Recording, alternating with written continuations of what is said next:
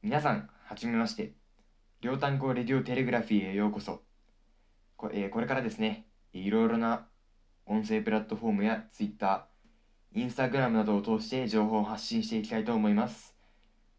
簡単にですね、私、両単語の自己紹介をさせてください。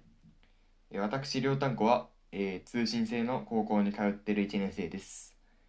これからですね、えーまあ、いろんな媒体を通して旅行やニュース、まあ、語学とか、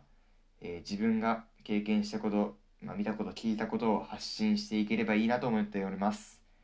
えーまだまだ至らない点もあるかと思いますがこれからたくさん勉強してまいりますのでよろしくお願いします、えーではですね早速本題の方に入っていきたいと思います。今回はですね今、えー Twitter で話題の自称未来人国分レイさんについてお話ししていきたいと思います。えこの方ですね。まだご存知のない方のために簡単にご説明いたしますと2034年生まれの方で2058年から現在に来られた方です。そして、え彼は建築学を大学で専攻しており、え時空間移転装置というものまあおそらくタイムマシンですよね。タイムマシンを利用して現在に来たと述べております。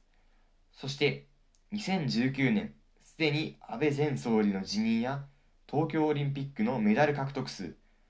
安倍前総理の次の総理は当時の菅官房長官であることを予言し見事それらが全て的中しています。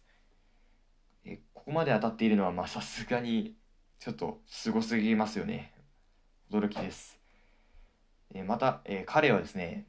これからの未来についても予言をしているそうです。そうですね。まあ、これらを、まあ、エンターテインメントという視点でいくつかのツイートを見ていきましょう。えまずはですねこちらのツイートをご紹介したいと思います、えー今後富士山噴火や南海トラフ地震はありますか？ありません。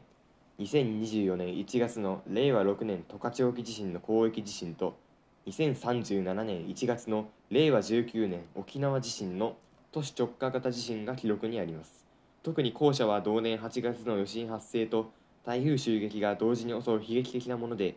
建築基準法を見直すきっかけにもなりました。とありますがこれはとても意外ですね。はい。南海トラフの地震が、まあ、30年以内に起こる確率はかなり高いと、まあ、言われていると習ったんですが起こらないということで。まあそうですね。意外です。しかしですね北海道や沖縄で今後、まあ、大きな地震が発生するということだそうですね。まあ当たってほしくはないですが噴火にせよ地震にせよ、まあ、どんな災害もですねこれはいつ起こるかわからないので、えー皆さんできる備えはしておきましょう。私もあのしっかり備えたいと思います。えもう一つですね面白いツイートを見つけたのでこちらもご紹介したいと思います。こちらです、えー未来の iPhone どうなっていますか？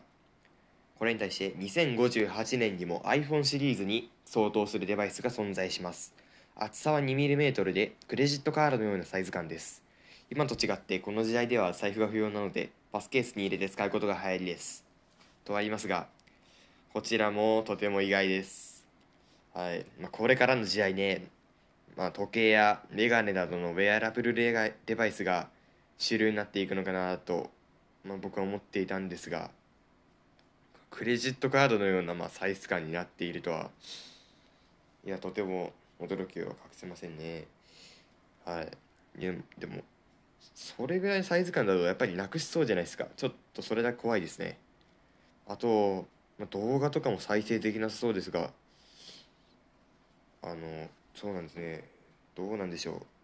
すごく不便な感じがしますが実際にまた見てみたいですね。えーいかがでしたでしょうか、えーぜひですね、えー国分さん他にもさまざまな予言ツイートをしておりますので国分レイさんでツイッターチェックしてみてください。またですねこれらはあくまでエンターテインメントという視点で、え見て楽しんでいきましょう。ここまでお聞きくださったリスナーの皆様本当にありがとうございます。ツイッターやスタンド FM のレターでですねさまざ、まな質問を受け付けていますので、えーぜひ、えーいろいろお寄せください。まあ、これからインスタグラムやツイッター、まあ、いろいろなねプラットフォームで発信していこうと思うのでチェックとフォローまたよろしくお願いします。えでは、え次回もぜひお聴きください。またね。